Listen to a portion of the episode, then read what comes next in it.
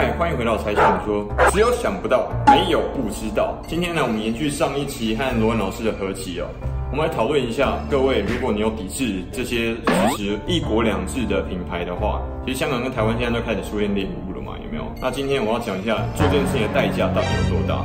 台商到底能不能如同你所想的一样？他们是有选择，只是他们选择了去卖台。他们如果选择完全坚定支持台湾，然后支持辣台妹小英的话，最后的成本会是怎么样？我们先来看一下最近香港有几个巨头企业啊，超巨型的企业也受到这件事情香港的示威游行所影响。第一个是国泰航空，一九四六年成立的，到现在已经接近七十三年的历史。机队呢，如果加上你还在订购的三十四架的话，接近有两百架机队，这么巨型的企业，而且已经连续接近十年，它经常性的出现在全世界最佳的航空公司前三名或前五名的范围之内。太古集团是它的母公司最大股东，占有百分之四十五的大股东。然后第二大股东呢是持股达到百分之三十的中国国际航空，就是中国国航，还有卡达政府，很特别哦，十差不多十个 percent，它的。呃，CEO 最近换人了，中文名叫何什么何逆还是什么的，这个后制我们会看到他的照片，然后还有是行政总总裁跟商务总裁他们都下台了，然后呢，汇丰控股，香港的汇丰银行，注意啊、哦，香港汇丰银行大到什么程度？它是香港港币印钞的三大银行之一。另外两家，我记得好像是恒生跟中国银行，然后都是有货币权的，它是可以印货币的。二零一八年它的营业额是两千六百八十三亿港币，等于是三百七十八亿美金。然后税前的利润呢是一百八十九亿美金。刚刚它的 CEO 就是这个礼拜的事情，John Flint 下台，然后他只上任再任一年多他就下台了。汇丰香港已经二十七年了，这是台湾人哦。大中华区的行政总裁黄丽娟，台湾人，这个是汇丰银行他们付出的代价。然后太古集团也不用讲，太古集团你最常喝的可口可乐就是香港太古集团的。然后这个多大我就不用讲，全世界只有八家有权利帮可口可乐装瓶的装瓶厂，太古集团他们的行政总裁 CEO 直接被召集到北京去界面谈，那你可以想象那个压力有多大。然后呢，怡和控股公司一百多年前从卖鸦片开始的上洋行买办，然后一直到现在，它的英文名字叫 Jordan。然后呢，它的这个下旗下的企业在这个地方全部都你可以看得到哦。卖鸦片起家也是起家于接近一百多年前英国殖民时期的这个古老商行。它在二零一八年的总资产达到八百六十二亿。美元净资产两百六十三亿，总营业额九百二十三亿美元，盈利税后呃不确定税前还税后九十四亿多美元。可这一个曾经卖过鸦片的超巨型企业，他现在每一天基本上都是香港人必须要付钱给他的一个大企业。它渗透每一个一般人每一天的生活有多么深入呢？从他的 Welcome 就是台湾的惠康超市。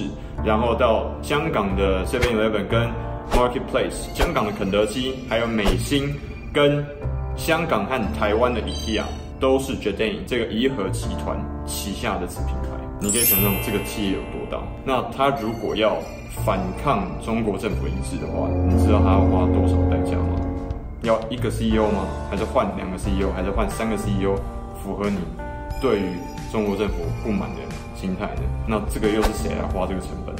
当然是企业啊，对不对？所以，请您各位听众朋友在看这件事情的时候，请体谅一下这些作为商人，跟吴宝春之前各位抵制的，还有现在 Coco 跟这个一方等等之类，我们都不用讲太多了。那再回到刚刚讲这个一方啊，一点点啊，都可都可在全中国有两千多家的分店，台湾只有三百，一点点也就是五十岚在大陆的这个分公司分店，在全中国两千家，一方更不用讲，它在台湾只有一百七十七，中国却有接近一千家的分店。快乐柠檬，不好意思，台湾只有一家。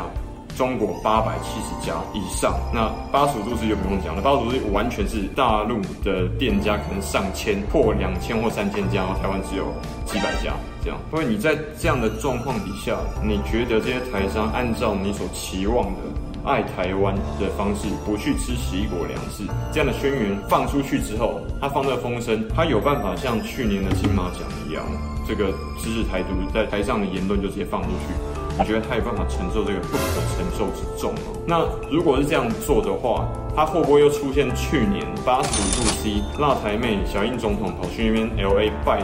我们知道这个不是八十五度 C 或是小英总统的责任，但是他最后的承担的结果却是谁来负责呢？一样是台商啊。那如果你是这个台商的拥有者，或者你是这个台商的旗下工作的员工，你会不会受到影响呢？这是我一直在，无论是我自己的节目，或者说是罗文老师，还有其他 Fit 的 YouTuber 节目上面，一直在在不断强调的。台湾人应该要支持自己的台湾品牌，而不是用这样的方式，只要他不遵从你所期主观期望的政治色彩，他没有这样做的话，你就去批判他，你就去完全不考虑前因跟后果，还有现在当下的情势，就去抵制他。中小企业的状况底下。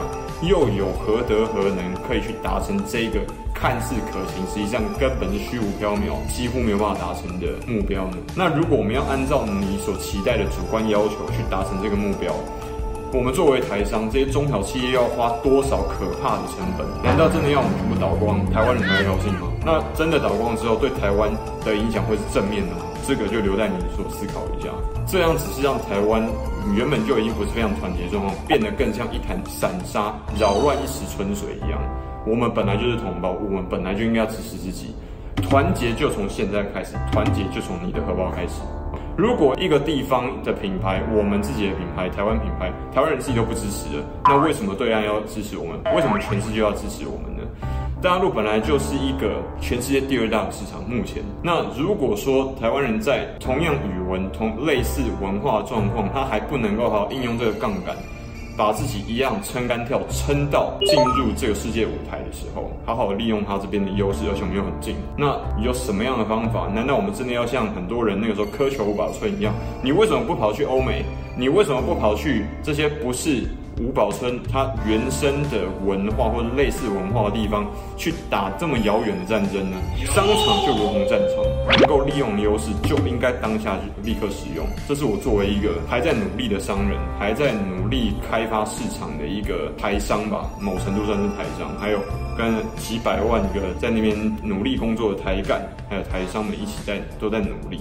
我不敢说我自己有多成功，但是我们需要各位身为台湾人的帮助。跟支持，而支持就从现在开始，支持就从体谅我们这些台商开始。才像你说，希望今天这一集能够让你体会一下，台商在遇到这些政治氛围已经超乎我们的掌控，我们也没有兴趣去碰这些议题的时候，我们的潜在去的惨痛成本到底会多高？而这一个成本，你现在正在看香港的这些企业正在付出。OK，才像你说，我们下一个主题，下次见，拜拜。Wow.